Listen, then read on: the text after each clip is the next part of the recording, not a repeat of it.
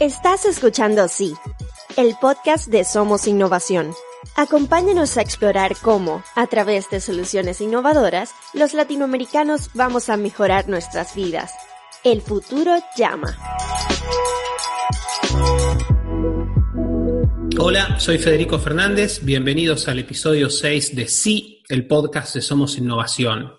Y hoy vamos a estar conversando acerca de avances que se están dando en torno a la educación financiera y para ello tenemos un invitado que no es latinoamericano, que es español, Luis Alberto Iglesias. Luis es director de Value School, que es una organización sin fines de lucro para el avance de la educación financiera, precisamente. También de 2011 a 2015, Luis trabajó como gerente de comunicación y educación para el Instituto Juan de Mariana, que es el think tank pro mercado más influyente de España. Desde entonces también ha trabajado como consultor de comunicación y recursos humanos para diversas corporaciones en toda Europa. En redes pueden encontrarlo, obviamente, en la web de Value School, que es valueschool.es, y en Twitter en arroba educalibertad. Por supuesto, voy a dejar todos los links en las, en las notas del episodio. Luigi, bienvenido. Muchas gracias por estar con nosotros. Muy bien hallado, Federico. Gracias a ti por la invitación. No, al contrario, por favor. Y para empezar, bueno, la pregunta obvia, ¿nos contás un poquito de qué se trata el proyecto de Value School? Por supuesto, Value School es un proyecto de filantropía, es decir, es un proyecto 100% privado, donde el matrimonio García Paramés, eh, bueno, pues tuvo, tuvo a bien hace ya dos años y medio aproximadamente crear un punto de encuentro mm, primero físico, porque tenemos una sede en Madrid a la que invito a todos los amigos que escuchen, si están de paso por la ciudad, pásense a saludar porque estaremos encantados de enseñarles aquello. Y muy pronto se hizo también un punto de, encuentro virtual en Internet, ¿no? Yo remitiré a los oyentes al canal de Value School en YouTube, que es Value, bueno, nos buscan Value, Value en inglés y School, escuela, y ahí tienen todas las eh, retransmisiones, las conferencias que hacemos semanalmente y hacemos un montón de ellas más muchos vídeos de nuestros temas que son siempre ahorro, inversión, finanzas para la inversión, desde un punto de vista divulgativo para todos los públicos y, muy fresco y ameno. Y eso es Value School. ¿eh? Nos dedicamos desde hace ya dos años a difundir la, la, educación financiera en la comunidad de habla hispana. ¿Y qué, qué, qué, qué, tipo de servicios, digamos, qué tipo de productos ofrecen a las personas que están interesadas? ¿Es para gente que vive en España, gente que está en Latinoamérica puede, puede acceder a ellos, les pueden servir? Mira, eh, yo te diré que creo que la gran parte de nuestra comunidad, y los números es que, es que mandan, está en vuestro lado del océano, es decir, son gente de Hispanoamérica. Entonces, los principios, es algo que yo explico muy a menudo, los principios de los que hablamos valen para todo tipo de inversor, todo tipo de ahorrador, en cualquier rincón del mundo. Ahora bien, los productos de inversión donde uno vaya a poner a trabajar su dinero varían en función de los mercados. Entonces, mucho de lo que hablamos en Value School, cuando llegamos al detalle concreto del producto, evidentemente no se podrá encontrar en, otros países, porque, pero habrá otros parecidos. Por eso digo que los principios valen para todos, los productos y el detalle pues cambia de país a país. Pero vamos, al final, Federico, la formación que damos es gratuita. Es decir, si, abundando en tu pregunta, yo creo que el 90% de lo que hacemos es gratis, precisamente porque es un proyecto sin ánimo de lucro y de filantropía de los, de los fundadores. Simplemente ofrecemos un pequeño, eh, una pequeña gama de productos, de cursos de formación online y algunos presenciales a cambio de un precio muy reducido, muy competitivo. La norma siempre es que nadie que quiera la formación se quede sin ella porque no pueda pagarla, muchísimo, ni mucho menos, no, no funcionamos así, pero ya son cursos, digamos, para gente que quiere saber más y, y, que quiere especializarse, ¿de acuerdo? Pero todo lo que damos gratuitamente basta para poner a trabajar el dinero ahorrado en los mejores productos disponibles. Hay una frase que quiero leerte, estuve juntando alguna, algo de información antes, antes de nuestra charla. Eh, se la escuché decir a un, es un podcaster que yo sigo, se llama Jason Stapleton, es un señor de, Estados Unidos, él, él, fue trader, es un poco un coach ahora, y es un tipo que a mí me parece muy interesante. Y él hace poco, en una entrevista que le hicieron y que reprodujo en su propio podcast, dijo una frase que me pareció genial y la quería vincular a, a lo que haces vos con, con Value School. Él dijo lo siguiente, dijo, el secreto para que te vaya bien en la vida económicamente y financieramente es el siguiente, gastar menos de lo que ganás. e invertir la diferencia en cosas que entiendas. Y si no hay nada que entiendas, lo suficiente como para poder invertir en ello, en, en quien tenés que invertir es en vos mismo primero. Y a mí me da la sensación que justamente ahí es donde Value School entra. Bueno, esa frase encierra, hay, como tres partes que son pura verdad, ¿no? Tres pequeñas gemas. La primera es una máxima tan antigua como las montañas, ¿no? Creo que una de las formulaciones que tuvo proviene de, Benjamin Franklin, a quien yo recuerdo haber leído esa misma idea, ¿no? Una persona, un hombre que vive con menos de lo que, de lo que ingresa, no será pobre nunca. Es decir, porque eso, traducido a largo plazo, indica que mes a mes tú has generado un remanente de renta que se va acumulando. Con lo cual, eso es el principio del ahorro, vivir con menos de lo que uno ingresa y vivir además cómoda y plácidamente. No estamos hablando aquí de ser un, mísero, ¿no? Un, tacaño y mezquino. Eso no es disfrutar de la vida y eso no es lo que defendemos en Value School. En segundo lugar, invertirlo, que ya veremos eh, que en, entornos como el actual, y hablo del mundo entero, y no digamos ya por ejemplo, en tu patria, en Argentina, en países sometidos a una enorme inflación, los ahorradores, una vez que ya viven con menos de lo que ingresan, están condenados, abocados. No hay otra escapatoria para que este dinero no se devalúe que ponerlo a invertir. Entonces, claro, la respuesta es invertir en lo que tú entiendas, evidentemente, porque es donde por lo menos vas a estar más cómodo, vas a dormir mejor y mm, vas a estar, eh, bueno, pues conscientemente invertido, ¿de acuerdo? No porque te ha aconsejado alguien un producto que tú no entiendas y que cuando vengan a lo mejor momentos como el actual, que en plena crisis de los mercados por el coronavirus, las inversiones se desploman, pues si no entiendes por qué estás invertido en eso, lo más normal que hagas es que salgas de ahí y materialices la pérdida, ¿no?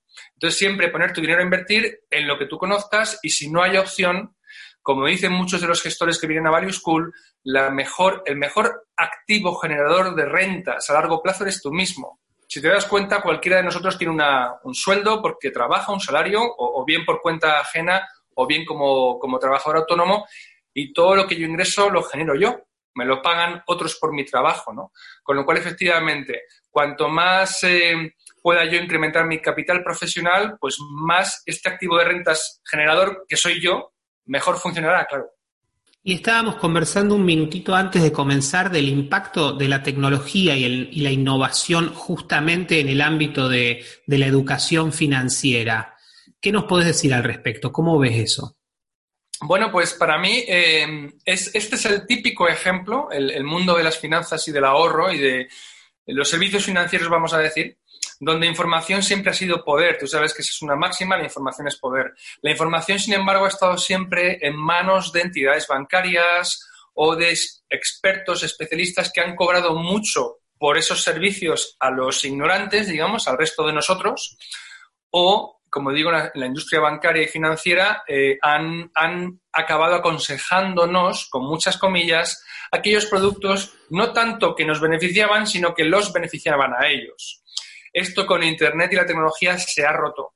Porque, de nuevo, otra, la máxima, el conocimiento y la información es poder. Internet lo que ha hecho ha sido poner al alcance de todo el mundo ese conocimiento que antes era patrimonio de unos pocos, ¿no? Entonces, YouTube, eh, Google eh, y todas las redes sociales y las comunidades que se han creado a partir de ellas han diseminado esa información.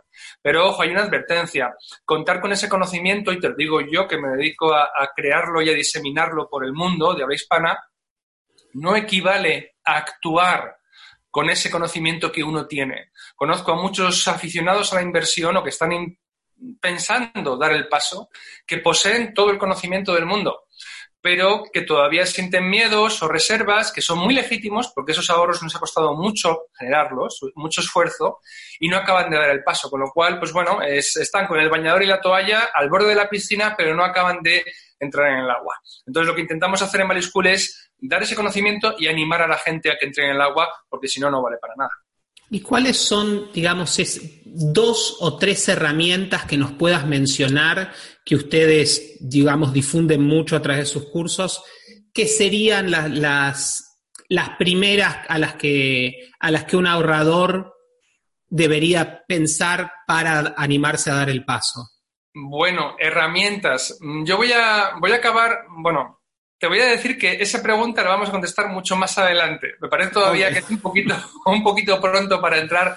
Esto es un poco como lo que yo te invito y a los, a los oyentes también les invito a que vayamos siguiendo un esquema como de muy general a, más concreto, ¿no? Como una especie de pirámide invertida. Entonces, si bien llegaremos a las herramientas porque es la última etapa y parada del, del viaje, vamos a empezar a hablar, si te parece, un poquito antes. Y aquí ya hemos sentado las bases del campo en que jugamos, que es un campo donde la información fluye, donde la información ha estado en, poder de otros, que la vendían o que utilizaban la información para guiar tus elecciones.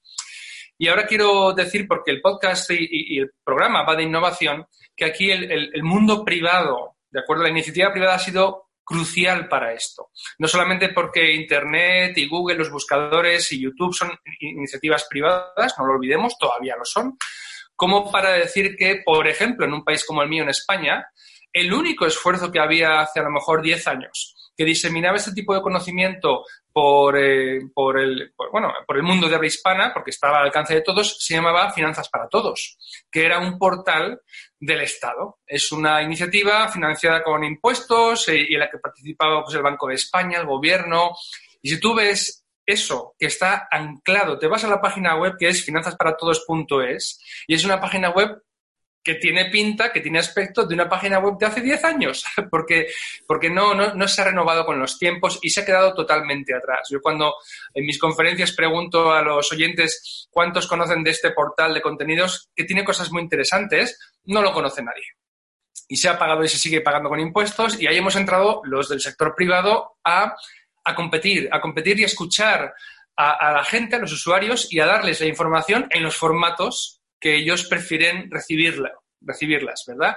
¿Y a qué me refiero? Pues a vídeos, a podcasts como el que tú estás haciendo, a publicaciones en Twitter, en blog. Entonces, lo que se hace ahora y lo que se hacía hace 10 años, que es lo mismo que el gobierno de España sigue teniendo en la red colgado, pues son como dos mundos diferentes, ¿vale? Con lo cual, yo quiero mm, reivindicar el poder impulsor, el empuje de, este, de esta iniciativa privada también en la difusión de contenidos. Eh, los contenidos que más están eh, triunfando y a los que nos dedicamos son fundamentalmente, por un lado, vídeos, porque son muy fáciles de consumir y de, y de producir bueno, tú y yo estamos ahora grabando una conversación en, audio, pero también se está grabando en, vídeo y se va a poder consumir en los dos formatos. Y tú estás en tu casa y yo estoy en la mía. Con lo cual, fíjate, la tecnología lo que ha permitido que tú y yo tengamos un pequeño estudio de televisión. En Value School tenemos una sede donde el estudio es bastante más grande, tenemos cámaras, focos, tenemos un equipo muy profesional, pero oye, YouTube es la tele del siglo XXI, la televisión, ¿no? Y todos en nuestras, eh, nuestros ordenadores, computadoras o teléfonos celulares, móviles, tenemos un pequeño estudio de televisión si queremos, con lo cual eso ha, hecho que muchísimos creadores se lancen, ¿vale? De forma aficionada o de forma profesional a hacer contenidos, en nuestro caso, de educación financiera. Con lo cual, la tecnología ha roto también esa barrera, no solamente de acceso a la información, sino de producción de información. ¿De acuerdo? Luego, estas redes sociales, y me voy a referir, por ejemplo, a YouTube, Facebook, Instagram y Twitter, crean, eh, permiten la difusión rapidísima de contenidos. Es decir, a través de la creación de comunidades, gente que te da su like o se suscribe, tú vas haciendo una comunidad que es como una especie de, de, tribu de gente, de grupo de amigos que comparten ese interés. Y tú fíjate lo maravilloso que es que con un pocos botones que tú pulses como creador, de repente dispares ese contenido y miles o decenas de miles de personas lo reciban en su mano, en su bolsillo, que el, teléfono vibra, en el momento en que tú lo has publicado. Entonces, claro, el alcance que te da aquello es tremendo, porque además permite lo que, lo que, bueno, lo que antes era un, un sueño, que es llegar justamente con una microsegmentación muy acertada a aquella persona, hombre, mujer, niño, joven, mayor, que está deseoso de buscar y de encontrar el contenido que tú proporcionas. Con lo cual es que te, dirige del productor al consumidor sin intermediarios. Imagínate esto que permite. Los costes se cortan, ¿no? Esto que dice el inglés del kill the middleman. Pues la tecnología ha permitido prescindir del intermediario. En este caso, pues bueno, hablamos de educación financiera ha permitido, ya veremos después, porque esto se repite, luego lo vamos a ver más adelante, ¿vale? Pero a mí me, hace una ilusión enorme cuando yo mando, por ejemplo, una carta de, a nuestra base de datos de, con un correo masivo, saber que en cuanto yo apriete el botón de send, decenas de miles de personas que nos han dado el consentimiento para llegarles van a leerme. Y yo tengo esa responsabilidad de darles a ellos lo que ellos esperan de mí. Y claro, la comunidad se mantendrá y crecerá mientras yo siga alineado con sus intereses y sabiendo que, están apreciando y que quieren leer o escuchar, ¿vale? De nuevo, esto ha sido un, breakthrough, ¿no? Un, hallazgo, ¿no? Un descubrimiento, como se dice en inglés, el breakthrough, que la tecnología ha hecho posible y el punto clave es la, la inmediatez, la dirección, contacto directo con tu usuario, con tu cliente y barato, reducción de costes al máximo. Todos podemos ser creadores si nos lo proponemos. Entonces, este tipo de formato consumibles y baratos además también, también permite eh, empaquetarlos de muchas formas, en cursos online, ¿vale? En descargas gratuitas. Hemos creado un curso de, inversión gratuito que contiene todo. Contiene eh, texto, porque también se pueden difundir PDFs, archivos en PDF de forma muy, muy barata, a coste cero, a muchísima gente, audios, podcasts, todo eso empaquetado, se descarga y lo recibe tu, tu, destinatario facilísimamente. O sea que es, es, tremendo y, y, nos está funcionando muy bien en Value. Entonces, ¿qué estamos consiguiendo con todo esto? Gracias a, de nuevo a toda esa innovación que está detrás, permitiéndonoslo. Pues hemos conseguido que el usuario, el destinatario, tome por primera vez el control, si lo quiere, de su propia gestión, de sus propios ingresos, gastos e inversiones, que era algo que antes se, delegaba al banco. España es un país altamente bancarizado. ¿Eso qué significa? Que la mayoría de la gente siempre ha pensado que mira, oye, yo se lo doy al banco y me dejo aconsejar y que él maneje mis dineros, mis gastos, ingresos e inversiones, porque hemos creído siempre que el banco nos daba gratuitamente asesoramiento financiero. La, crisis de 2008 lo que reveló a muchas personas en, España fue que eso no era cierto y que el bancario que te atendía tan amablemente al final estaba vendiéndote el producto que ellos tenían en campaña y que no necesariamente era el que más te convenía a ti. Entonces, claro, ahí se generó una ruptura de un vínculo de confianza muy grande que hemos venido a llenar nosotros dando, gracias a la tecnología, este poder. Claro, tienes tú que querer ser responsable de ello, pero hay mucha gente que lo quiere, mucha gente que se forma con nosotros y que toma el control activo de sus finanzas, deja de ser dependiente a pasar a ser autónomo. Entonces, lo que te permite es que tú, con toda esta información, elijas de entre todo el universo de posibilidades la que mejor se ajuste a ti en cada momento, ¿de acuerdo? Y no va a ser igual tu interés por las finanzas con 18 años, cuando estás a punto de empezar a estudiar una carrera, una licenciatura, que cuando tienes 25 estás ya trabajando, que cuando tienes 40 y tienes a lo mejor familia e hijos, que cuando tienes a lo mejor 60 y piensas en tu jubilación. Pues toda esa información está disponible solamente hace falta que tú quieras acceder a ella y tomar una decisión con respecto al conocimiento que tú recibes, ¿de acuerdo? Lo que también nos ha permitido es, primero, eh, como digo, dar el control a la gente, segundo, permitir que cada uno elija según su perfil, tercero, hacerlo tremendamente cómodo. Yo, y tú también seguramente por la edad que tenemos, yo conozco cuando había que ir al banco, a la oficina de banco, a esperar una fila, una cola, como decimos en España, para ir, sacar dinero o para contratar un, producto de inversión y firmar un montón de papeles. Actualmente, a mí me, todavía me asombra que podamos, en mi propia casa lo hemos hecho, contratar fondos de inversión en el sofá de mi casa, desde el teléfono, con procesos de alta totalmente interactivos y automatizados, donde no hace falta que se intercambie ni un solo documento en físico, en papel, donde basta que tú pongas tu teléfono para sacarte una fotografía y mandes esa imagen en tiempo real al sistema, al servidor y, te lo valida. Es decir, el alta automática es fantástico. Y todo esto se puede hacer en su casa, como digo, en el sofá, en el salón, mientras estás preparando la cena o tú, o tú estás comiendo o viendo una televisión, lo que sea, un descanso. Y de nuevo, lo, hace súper cómodo. Y esto es gracias a la tecnología. En la palma de la mano, acceso en cualquier momento, sin trabas, a todo tipo de productos. Otra cuestión es el ahorro de tiempo, de nuevo, vinculado con lo anterior. No hay necesidad de desplazarte y utilizar una hora de tu jornada laboral para ir a ningún sitio a comprar un producto financiero. Y todo es gracias a la tecnología. Después, hay una idea muy que luego vamos a ver cuando hablemos de las, aplicaciones, que es que todas estas aplicaciones han permitido que el ciclo del ahorrador al inversor se haga de una forma muy suave, muy cómoda y muy eficaz. Eficaz en el sentido de que muchos que empiezan ahorrando, ya lo vamos a ver después cómo, van a acabar invirtiendo casi sin darse cuenta. Es decir, que ha facilitado mucho que todos recorramos ese camino. Me va a facilitar primero la entrada a ese viaje, a ese camino, que es la entrada a empezar a ahorrar de una manera sin esfuerzo, ya veremos cómo. Y una vez que estoy ahorrando y veo que es fácil y que no me preocupa y que se hace solo, me va a permitir entrar muy fácilmente en la inversión, casi sin darme cuenta. Y esto es una maravilla. Evidentemente, la empresa que con su app del móvil, de la aplicación del celular, me permite o me anima a ahorrar, al final va a querer que yo me haga inversor, porque evidentemente también serán productos que si los acaba contratando yo, pues les dejará, le dejará una comisión mayor, ¿vale? Aquí no estamos ninguno en contra de que quien provee un servicio de valor me cobre por ello un precio justo. De, nuevo, justo es el que yo acepto. ¿De acuerdo? Con lo cual, eso es importante. Aquí no hablamos, mucho de lo que vamos a ver ahora es gratis. Ya he dicho yo que en Value School todo es gratis prácticamente, pero luego veremos aplicaciones y servicios donde ya se puede pagar, pero oye, con un, recibiendo un servicio que vale el precio que tú pagas.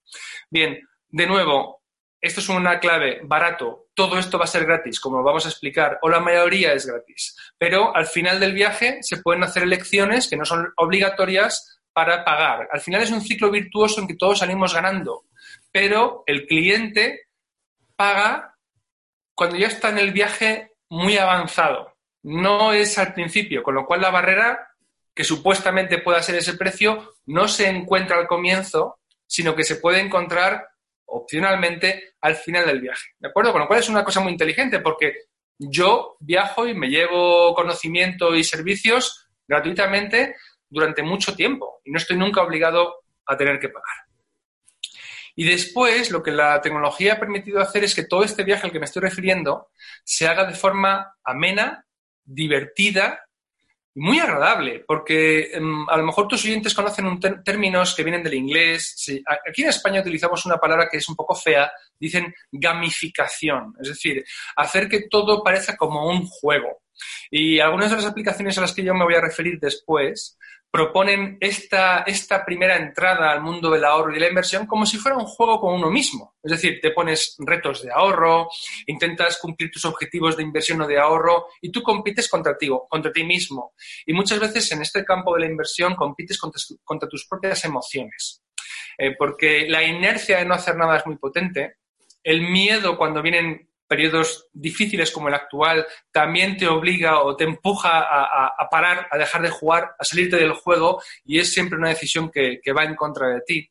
Entonces, utiliza incentivos de los juegos para que todo eso no ocurra y para que el viaje sea siempre agradable y placentero. ¿De acuerdo?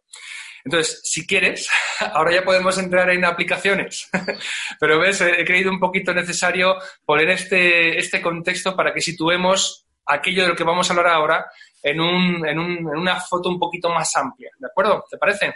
Sí, sin dudas, Luigi. Sí, muchísimas gracias por, por toda la exposición. Y sí, a ver, eh, tenemos el, el problema que, que, muchas de las aplicaciones que tenemos del celular normalmente solo nos sirven para perder el tiempo. Yo, para Exactamente. Yo, yo hace, ayer le, le contaba a una amiga que no me he descargado TikTok porque creo que es, es un viaje sin retorno. O sea, una vez que tenés eso ya no, no, la pérdida de tiempo sería 24 horas al día.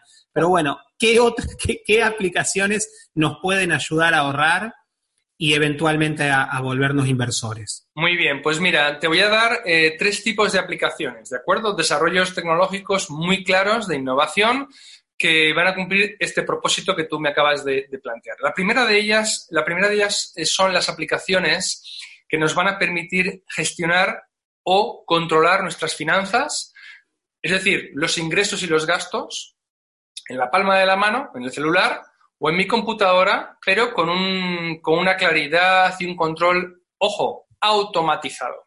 Esa es la clave. Este tipo de aplicaciones van a permitir y va a sonar un poco, un poco mal, pero va van a permitir que el ser humano y los errores que como humanos podemos cometer se salgan, se abstraigan de la ecuación. Con lo cual, el error humano de, ay, he olvidado tener dinero en la cuenta porque me, me cargan el Netflix o el HBO y no tenía y me lo han cancelado. Eso no va a pasar. ¿De acuerdo? O, por ejemplo, em, no sé, me han, bueno, pues he estado comprando con la tarjeta de crédito y no me he acordado de tener yo un saldo en la cuenta para pagar lo que me van a, a pasar a final del mes, ¿no? El cargo, el recibo. Pues todo eso, este tipo de aplicaciones de gestión de tus finanzas personales son fantásticas. Entonces, controlan tus gastos y tus ingresos por ti eh, de forma mensual, manual. Tú a lo mejor metes la información al principio, cuando te das de alta, y luego ya el sistema funciona solo. Y aquí es, una, es la gran ventaja que ofrecen. Es decir, que se automatice la gestión de cobros y pagos de tu economía particular, ¿no? Personal, si eres un individuo que vive solo, una persona, un soltero, por ejemplo, de la pareja o del matrimonio o de la familia, ¿de acuerdo? Este tipo de aplicaciones también te permiten crear presupuestos, donde tú, en el momento en que entra el ingreso del salario mensual, ya mm, adjudicas para distintas partidas o cajones, ¿no? O cajas, la parte del salario correspondiente para la comida, para el ocio, para los pagos de las facturas, etcétera. Con lo cual tú, de nuevo, te quitas de en medio y todo lo hace la máquina sola, con lo cual es, una, es, es fantástico, ¿no? También te permite ver de golpe como si fuese un panel de mandos de una nave espacial, ¿no? Tus eh, productos, cuántas cuentas corrientes tienes en el banco, cuántos, a lo mejor, cuántos créditos, deudas, hipotecas o tarjetas eh, de crédito, tarjetas de débito, de pago o de pago a crédito. Es decir, te lo, te lo ponen todo para que sin ningún esfuerzo veas cuál es tu situación financiera, de nuevo, en cuanto a los gastos y los ingresos, la gestión de cobros y pagos, vamos a decir. Y todo esto además se puede almacenar también en la nube para que esté a tu disposición en todo momento. Pero bueno, pueden funcionar, mucha gente lo utiliza desde la palma de su mano, con la, tableta del iPad o con el teléfono móvil, el celular que decís allá. Bien, son, eh, se llaman por, por, lo general productos de, eh, bueno, como digo, de gestión de las finanzas personales, que permiten además, un último detalle, lo que se conoce como agregación bancaria. Es decir, es muy corriente que muchos trabajemos con varios bancos al mismo tiempo. La hipoteca de la casa la tengo en un banco, pero mi cuenta corriente donde me ingresan el salario la tengo en otro banco. Bueno, pues desde esa plataforma, esa, esa aplicación, yo voy a poder agregar todas las cuentas bancarias y todos los productos que tengo en los distintos bancos, de manera que en un mismo sitio veo todo al mismo tiempo. ¿De acuerdo? Es tremendamente cómodo. Entonces voy a dar el nombre de dos de ellas, que invito a los oyentes a que, a que las exploren en Internet. Las dos son gratuitas. Una se llama FinTech, eh, perdón, FinTonic, FinTonic. FinTech es, la, es el, nombre del, del, campo de la tecnología aplicada a las finanzas, ¿de acuerdo? Es así como es la, el neologismo que designa ese campo de desarrollo innovador. La tecnología aplicada a la finanza, FinTech. La aplicación se llama FinTonic. FinTonic. Es una de estas aplicaciones de gestión de todas las finanzas de cada uno en dispositivos. Hay versión en la web, lo van a encontrar ustedes, pero lo, ideal es que lo bajen a la tableta, a la computadora o al teléfono móvil. Y la segunda es Mint, como, como menta en inglés, M-I-N-T. No hace falta que digamos mucho más porque cualquiera que vaya y lo teclee en Google lo va a encontrar. Hay muchísima información, son muy populares y oye, yo lo recomiendo, ¿eh? recomiendo que pasemos un poquito de tiempo dándoles la información necesaria para que ya el resto del tiempo podamos olvidarnos y el sistema automáticamente haga su función. Bien, entonces, hemos visto el número uno, aplicaciones de gestión de mis finanzas. Número dos, las siguientes, aplicaciones, vamos de lo más general, que es mis finanzas, a más concreto. Aplicaciones de microahorro. Es decir, son aplicaciones que me van a permitir ahorrar sin querer, es decir, sin que yo me dé cuenta. En España son populares, son de microahorro o de redondeo, las llama así la, gente, ¿no? Porque son aplicaciones que me permiten generar pequeños microahorros para por lo menos empezar a ejercitar el hábito del ahorro. Es decir, entenderse a uno mismo como un ahorrador activo irregular, regular en cuanto a recurrente. Muchas veces la gente dice, va, yo es que lo de ahorrar, bueno, a fin de mes si me queda algo, no, este tipo de programas te van a permitir en todo momento. Y básicamente, ¿cómo funcionan? Pues mucha gente ya paga con el teléfono móvil, cuando va al cine o a la compra. Bien, pues toda esa aplicación le dices, con instrucciones muy sencillas, que cada vez que tú pagues cantidades, pues no sé, un euro con 90 o dos euros con 50, te redondee a la unidad entera superior. Por ejemplo, una, un euro con 90 se va a convertir automáticamente en dos euros. Y esos 10 céntimos te los introduce en la cuenta corriente que tú le designes. Esos son los microahorros, ¿de acuerdo? O si yo pago 2,50 por algo, voy a redondear a 3 euros. El límite lo pones tú y ya ingresas esos 50 céntimos en tu pequeña cuenta de ahorro. Evidentemente, como podemos entender, esos microahorros no nos, van, no nos van a llevar muy lejos. No me voy a ir a Tailandia de vacaciones con mi novia tres semanas a base de ahorrar 50 céntimos cada vez que pago una cerveza. Pero de nuevo. Depende de cuántas cervezas tomes. muy, muy, bien visto, ¿ves? Acabo de delatarme como, como abstemio no bebedor, porque no, no he pensado en eso. No que tú seas un gran bebedor, Federico, no nos malinterpretemos.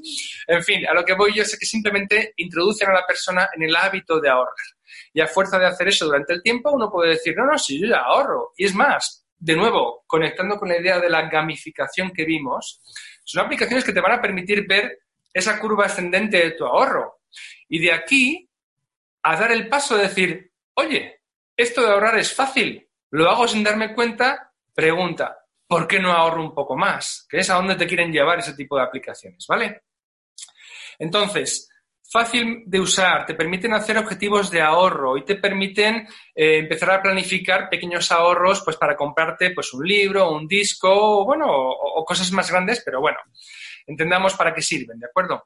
Las eh, desventajas, bueno, pues que son, pues como dicen en, inglés, los baby steps, ¿de acuerdo? En, en, el camino del ahorro. Es como decimos en España, los ruedines, las training wheels de las pequeñas bicicletas de los niños. Pero es un buen eh, modo de empezar en esto del ahorro. Las dos que voy a recomendar son, eh, una se llama Arbor, A-R-B-O-R, que está francamente bien, tienen un blog además muy, muy bueno, muy recomendable de temas de finanzas básicas, como esto de lo que estamos hablando. Y la segunda se llama CoinScrap, CoinScrap.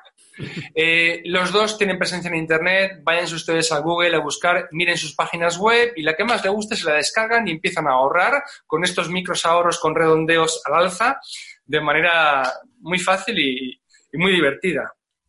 Bien, hemos visto la gestión de las finanzas en tu, en tu celular o en tu tableta, la gestión, el logro, la consecución de microahorros por redondeo, y tres, las grandes aplicaciones me parece a mí que ya son para, bueno, cuando ya hemos empezado a ahorrar y queremos invertir, que son lo que se conoce como robo-advisors. En español esta palabra no suena muy bien, porque esto de robo nos, nos recuerda lo que hacen tantos políticos, ¿verdad? Tantos políticos y gente afín al poder, que es llevarse el dinero que no es suyo, ¿de acuerdo?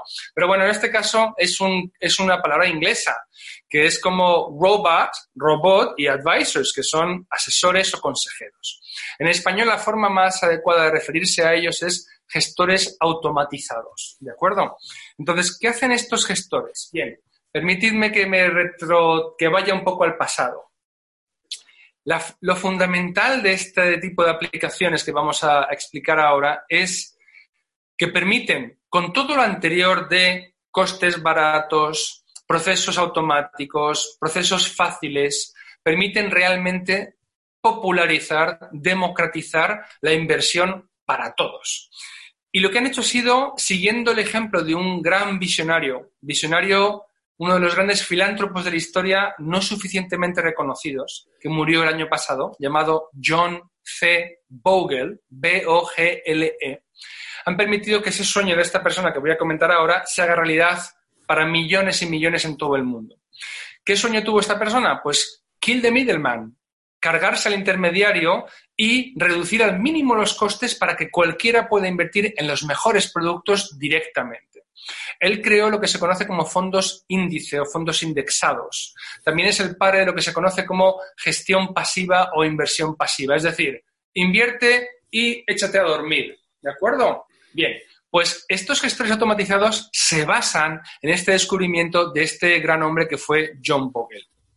¿Cómo funcionan? Funcionan con tecnología que responde, o, mejor dicho, permite demoler, destruir, derribar barreras como Primero, la gente dice, esto de invertir será muy caro. No, porque al quitar el intermediario y al hacerlo directamente con el consumidor se abaratan muchísimo los costes. En segundo lugar, ¿será difícil y complicado? No, no hay que saber para invertir porque este gestor automatizado elige por ti aquellos activos en los que tú, según tu perfil, mejor vas a estar invertido, ¿de acuerdo? Es decir, te ofrece las carteras disponibles más adecuadas a tu personalidad, con lo cual no es difícil, lo hace el robot fácil para ti. Otra de las barreras que, derriba es, habrá que dedicarle mucho tiempo para elegir las inversiones por lo mismo de antes. No, se puede hacer un alta y poder invertir ya en 10 minutos. Lo que te cuesta simplemente rellenar las preguntas para tu perfil inversor, para que la máquina conozca cómo tú vas a estar tranquilo durmiendo por la noche. Bien. Eh, ¿Habrá que estar encima de ello, supervisándolo corriente continuamente? Tampoco. Esto funciona solo. ¿Por qué? Porque permite la aportación automática. Es decir, que tú, una vez que ya pongas a rodar la bola, la bola no se detenga nunca y no se pare jamás, salvo que tú decidas que se pare. ¿De acuerdo? Con lo cual, automatiza completamente y tú te despreocupas. Y por último, la gente a veces dice, bueno, y si me equivoco, no te puedes equivocar porque el robot elige por ti dentro de las mejores opciones de inversión. ¿De acuerdo? Con lo cual, es el mundo ideal. ¿Cómo funcionan estos eh, robo-advisors o gestores automatizados? Voy a nombrar dos de los que son disponibles en España. Se llaman Finicens e Indexa Capital. Eh, yo animo a los, no sé concretamente si oyentes de otros países fuera de Europa pueden contratarlos. No lo sé, pero no está nunca de más que se dirijan a sus páginas web y lo consulten con ellos directamente. Si no, yo les recomiendo que ustedes busquen gestor automatizado o robo-advisor en su país, hagan búsquedas en Chile, Colombia, México, Argentina, donde estén ustedes y se informen de este servicio. Si no está ya en el mercado, estará pronto. Les advierto que aquí en España hace cuatro años esto no estaba, con lo cual es algo nuevo hasta para nosotros. En Estados Unidos no es tan nuevo. Los que estén en Estados Unidos, busquen por favor el mismo término, robo-advisor, y la compañía Vanguard. V-A-N-G-U-A-R-D, Vanguard como vanguardia en inglés, que es la compañía que fundó John C. Bogle, que es este, este visionario filántropo al que yo me he referido. Entonces, en sitios como, sitios como Vanguard o Finicens o Indexa, ¿qué van a encontrar? Van a encontrar una web donde después de un proceso de alta automatizado, le van a hacer un cuestionario para saber cuáles son sus características como inversor. Por ejemplo, ¿a cuánto plazo quiere usted invertir? Yo le recomiendo nunca menos de cinco años. Solamente pongan a invertir en bolsa dinero que no les haga falta para los próximos cinco años, ¿de acuerdo? De cinco en adelante. Por lo menos yo digo que diez años para que el mercado haga su magia y eso crezca, ¿de acuerdo? Menos tiempo no merece la pena y está más sujeto a la volatilidad, a los vaivenes del mercado, ¿de acuerdo? Le dan un perfil para que usted decida cuánto tiempo va a invertir, cuánto dinero va a invertir mensualmente, por lo que dije yo antes. Si usted da a la casilla de aportaciones automáticas, del banco le van a sacar todos los meses a sus fondos de inversión una cantidad igual, ¿vale? 100, 500, 300 dólares, lo que ustedes quieran, lo que ustedes decidan. Y se despreocupan, se echa a dormir si quieren porque el robot va a sacar ese dinero y lo va a invertir mes tras mes tras mes. Después, la elección de los activos se va a configurar según su perfil una persona más joven podrá tener mucho tiempo por delante, porque tiene toda una vida por delante, para invertir en bolsa, en renta variable y someter su dinero a más, a más riesgo, a más volatilidad, por así decirlo. Una persona más mayor, estoy pensando en una, mujer de 60 años, por ejemplo, puede en su perfil indicar sus preferencias y al final el, robot automático, el gestor, le va, la va a derivar a una cartera perfilada para su edad, a lo mejor más conservadora que la cartera más arriesgada del joven. Como digo, todo esto son elecciones que el, algoritmo que está detrás de ese proceso va a tomar por nosotros, con lo cual no va a haber posibilidad de error, porque ah, tengamos en cuenta que este tipo de, robots funcionan con un input de miles y miles de casos para que esos perfiles sean muy ajustados a, lo que todos necesitamos, ¿de acuerdo? Cada uno según su, edad y su situación en la vida. Bien, entonces una vez que ya se ha hecho ese alta, hemos dado el perfil, hemos indicado la cantidad de dinero, el gestor automatizado nos va a dar una cartera tipo. ¿de acuerdo? Con una composición entre acciones de bolsa, renta variable y renta fija ajustada a nuestro perfil. Y a partir de ahí, señores, uno se olvida. Y esto va solo, así de sencillo. Les diré que el último paso es que uno sea fiel con ese proceso. Es decir, que el cliente no se haga trampas a sí mismo. Y les digo un ejemplo y ya con esto te cedo la palabra porque ya poco más voy a tener que decir. El problema es, de nuevo, aquí el factor humano. En todo este proceso automatizado es usted, cada uno de nosotros, el que puede introducir el elemento que rompe todo el sistema. Y está pasando actualmente. Con estas caídas que hemos visto en los mercados, en los mercados de bolsa del 30%, muchos inversores han tenido miedo, han pulsado el botón rojo de vender y se han llevado la pérdida a su casa. Y luego dicen, ah, tú que me aconsejaste invertir en bolsa, he perdido el 50% de mi capital. Este tipo de, gestores automáticos saben que en nuestra psicología, en la cabeza, está ese, potencial miedo. Y yo he sido uno de ellos, de estos clientes, porque yo estoy invertido parte de mi dinero en este tipo de servicios. Y cuando hemos visto las caídas mayores, nos han mandado un correo electrónico para decirnos, oye, Luigi, recuerda que hace dos años comenzaste este proceso y tú sabías que estos momentos duros iban a llegar. Recuerda que en aquel entonces tú entendiste que los momentos para vender no son los momentos de caída, sino que son los momentos de subida. Ahora estamos en un momento de caída, de desplome. Te animamos a que continúes el proceso y no te eches para atrás y no vendas. Con lo cual, este tipo de servicios conocen nuestra psicología y nos intentan ayudar a que no nos hagamos trampas y no traicionemos nuestro, nuestro propósito. ¿De acuerdo? Con lo cual, yo creo que es una inversión muy segura, es barata, muy fácil y que recomiendo a todo el mundo. Yo diría que después de tener una cuenta corriente en el banco, esto es lo que todos debemos tener como poco hoy en día. Inversiones buenas, baratas y automáticas. Sí. Si quieres, si quieres, Fede, ahora no sé si me vas a preguntar por ello, pero te voy a, te puedo hablar a lo mejor de, de, cómo yo veo el futuro, ¿de acuerdo? Porque esto es el presente, esto es innovación, pero esto ya es el presente. Lo que pasa es que no todo el mundo lo conoce. Pero bueno, aquí hacemos por, por difundirlo. Ahora, el futuro, no tengo una bola de cristal, pero tengo mis opiniones si me las quieres preguntar. Sí, sin dudas, sin dudas antes de, ya en unos minutitos tenemos que terminar. Mi, mi, mi, intención cuando empecé el podcast es eh, tener episodios de media hora. No lo he logrado nunca hasta ahora y, ah. no, y esta, esta no va a ser la, esta no va a ser la excepción, pero es, es un placer charlar contigo, Luigi. Eh, y antes de, de preguntarte por, por el futuro y, cómo ves desarrollándose justamente todo lo que tiene que ver con, facilitarle a la, gente común poder invertir, pensaba, está este libro tan famoso, El hombre más rico de Babilonia, y uno de los, de los consejos que da, que, que, da uno de los, de los protagonistas es eh, que uno tiene que poner a su dinero a trabajar para, para, para uno, y no solo eso, que hay que uno tiene que esclavizar a su dinero. Esa es, la, e, esa es la, la, relación que uno debería tener con sus ahorros. Y justamente pensaba, con, con todas las herramientas que vos describías, eso es lo que uno pone al alcance de la gente común. Y el otro punto, antes de cederte la palabra de nuevo, es, también veía hace poco, en, en los últimos 70 años, la bolsa, creo que de Estados Unidos, el, Dow Jones, ha subido 1100 veces. O sea, ese es el. ha crecido eh, por 1100. Siempre hay estos bajones, subidas fuertes, bajadas fuertes, pero en el largo plazo, si el mundo sigue girando, uno no pierde dinero en la bolsa. Y eso es algo que no todos sabemos y no todos tenemos claro. Claro, al final la bolsa, como tú bien explicas, es el mecanismo para que personas como tú y como yo, ciudadanos de a pie, participemos en la creación de riqueza de las grandes empresas que nos proveen de bienes y servicios que todos demandamos y con los que todos disfrutamos. Estas empresas se hacen ricas, ganan dinero, haciéndonos la vida más fácil a todos. La bolsa simplemente te permite subirte a ese tren como propietario de ellas, micropropietario.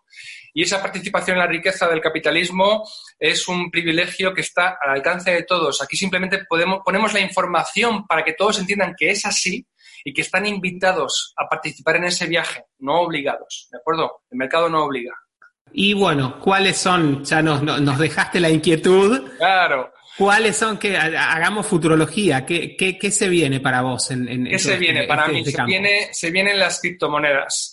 Y yo no las. ¿Por qué? Se vienen dos cosas, una consecuencia de la otra. Se viene un mundo en el que probablemente los estados acaben con el efectivo, con el dinero en efectivo, con los billetes y las monedas. Mucha gente está ya pagando con medios electrónicos y no se dan cuenta de que el efectivo, comparado con los medios electrónicos, puede ser más incómodo. Pero es un reducto de libertad. Si es el, el efectivo me permite salirme del sistema, ¿de acuerdo? En, caso de que sea un sistema perverso.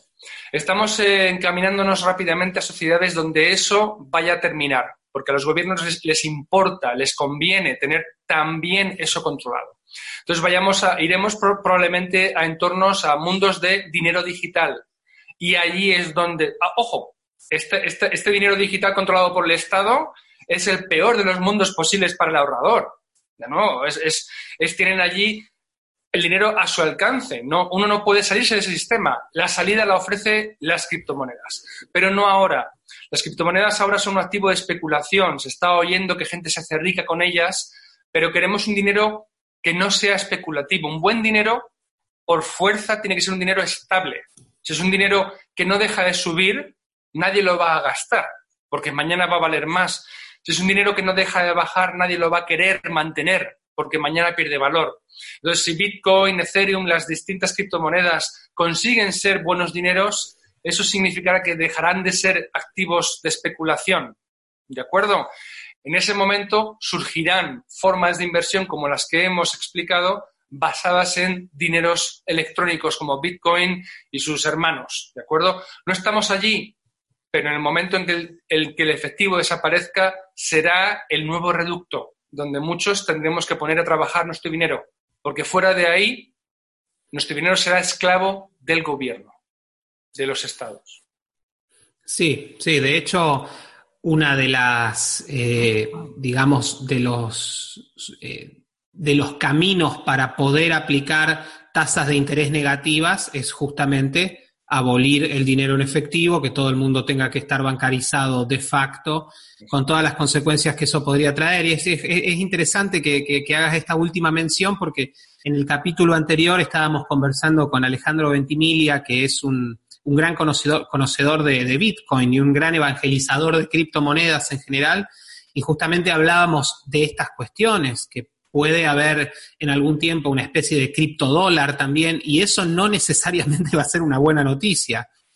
Claro, claro, no, no, evidentemente tiene sentido que los gobiernos también se suban, se suban al, tren, al carro de las criptomonedas y lancen sus, las versiones electrónicas de sus dineros, ¿no? Pero no dejan de tener los fallos que tiene este tipo de dineros, inflacionarios, eh, bueno, eso, eso da para otra conversación. Sí. Y Luigi, antes de dejarte ir, te quiero hacer una pregunta que va un poquito más allá de las finanzas, que tiene que ver con la educación, eh, que también es, tu campo. Entonces, me gustaría saber tu opinión. Hemos estado también conversando en, un episodio anterior con, Adrián Rabier, a quien seguro conoces, eh, sobre, sobre todo el auge de educación online, ahora en parte también motorizado por el, por el coronavirus, o sea, las universidades no pueden dictar clases presenciales. Él, forma parte de un instituto en Argentina que, ya estaba ya estaba haciendo mucho, mucho trabajo online y bueno, ahora están haciendo todo online. Y el punto es que, me, que vos hablabas también, todo mencionaste muchas veces toda esta cuestión de eliminar al intermediario, eliminar al intermediario. ¿Qué visión tenés vos respecto de la educación en general? Por supuesto también eh, respecto del tema de finanzas. ¿No te da la sensación que estamos a punto de que, de la misma manera que los bancos ya no son el necesario intermediario, las universidades, las escuelas, las instituciones tradicionales de educación ¿no van a perder un poco también ese rol que tenían? Y vos justamente decías todas las posibilidades de, adquirir conocimiento que tenemos gratis a través de plataformas como esta. ¿No ves también que en educación vamos a un cambio muy radical y yo creo también que muy positivo y muy liberador? Totalmente, y, voy a empezar recomendando un libro para la audiencia mm, que conozco que está en inglés, no sé si en español hay una traducción, se llama The Case Against Education, me parece, o Against Formal Education, algo así, del economista Brian Kaplan, ¿de acuerdo? Fantástico y muy, muy sugestivo en cuanto a las tesis que defiende. Sí, definitivamente la educación tal como la conocemos eh, tiene los días contados, en el sentido de que ya, ya es una realidad que se puede uno formar en Internet eh, en, los campos que él quiera a nivel de, las universidades top, de Stanford, existen Coursera, Khan Academy. Ahora bien, la única ventaja que todavía están manteniendo las universidades como las entendemos, y voy a decir, pues no sé, Stanford o, bueno, las grandes Harvard, entendamos que cada día más simplemente son certificadores. Ellos emiten títulos que en el mercado a los empleadores les funcionan como sellos de calidad. ¿De acuerdo? Entonces, eso siempre, eso va a estar ahí. Mientras el mercado siga creyendo que esos títulos funcionan como un filtro para los mejores candidatos, pues Harvard, Stanford van a tener siempre su lugar y no van a poder competir contra pues Coursera o este tipo de iniciativas como la nuestra, esta conversación que es formación eh, o, cursos, digamos, que se impartan gratuitamente online. ¿Por qué? Porque, bueno, pues ese sello de calidad de Harvard, pues bueno, contará y el mercado lo valorará. Mientras haya demanda para ese tipo de certificaciones, las universidades tradicionales tendrán todavía mercado. Pero en aquellos ámbitos donde simplemente el empleador valore el conocimiento, otro tipo de pruebas de habilidad o de demostración de conocimiento serán suficientes para pasar el filtro de la selección y acabar siendo reclutado por el empleador, ¿de acuerdo? Sin necesidad de un título. Y esto lo estamos viendo en periódicos, noticias surgen de vez en cuando que Google o Microsoft, siempre alguna de estas tecnológicas en Silicon Valley ya están haciendo reclutamiento sin tener en cuenta títulos académicos de universidades oficiales, vamos a decir, ¿de acuerdo? Entonces, actualmente eso está pasando, va a pasar cada vez más y en la medida en que los títulos sean un certificado de garantía, habrá negocio para las universidades tradicionales. Cuando dejen de serlo, pues se reinventarán, digo yo. ¿no? Intentamos, y ya con esto voy a cerrar este tipo de esta reflexión, en España, por ejemplo, yo creo que hay una sobre, hay un exceso de universidades. ¿Y eso qué va a hacer? Pues que cada título universitario valga menos, porque hay una inflación de títulos. Entonces, hay tantos que ya dejan de tener valor. Por esa razón, no basta ahora con el, con el undergrad, hay que sacarse un máster, porque el undergrad lo tiene todo el mundo. Entonces entendamos de nuevo que eso es, los títulos están perdiendo valor, ¿de acuerdo? Hoy en día cuando cualquiera puede hacer un curso de cualquier universidad en el mundo, ¿de acuerdo? Ser universitario no tiene tanto, tanto valor como hace 50 años, con lo cual las universidades por esta dinámica tendrán que encontrar formas de seguir dando valor a lo que ellas mejor proveen y a lo mejor ya no es el conocimiento, porque lo podemos obtener por otras vías gratuitas o a costes mucho más reducidos. Luigi, muchísimas gracias por esta charla. Decías de, bueno, de agregar valor. Estoy seguro que esto le agregará muchísimo valor a todos quienes, a todos los, que la vean, la escuchen a través del podcast.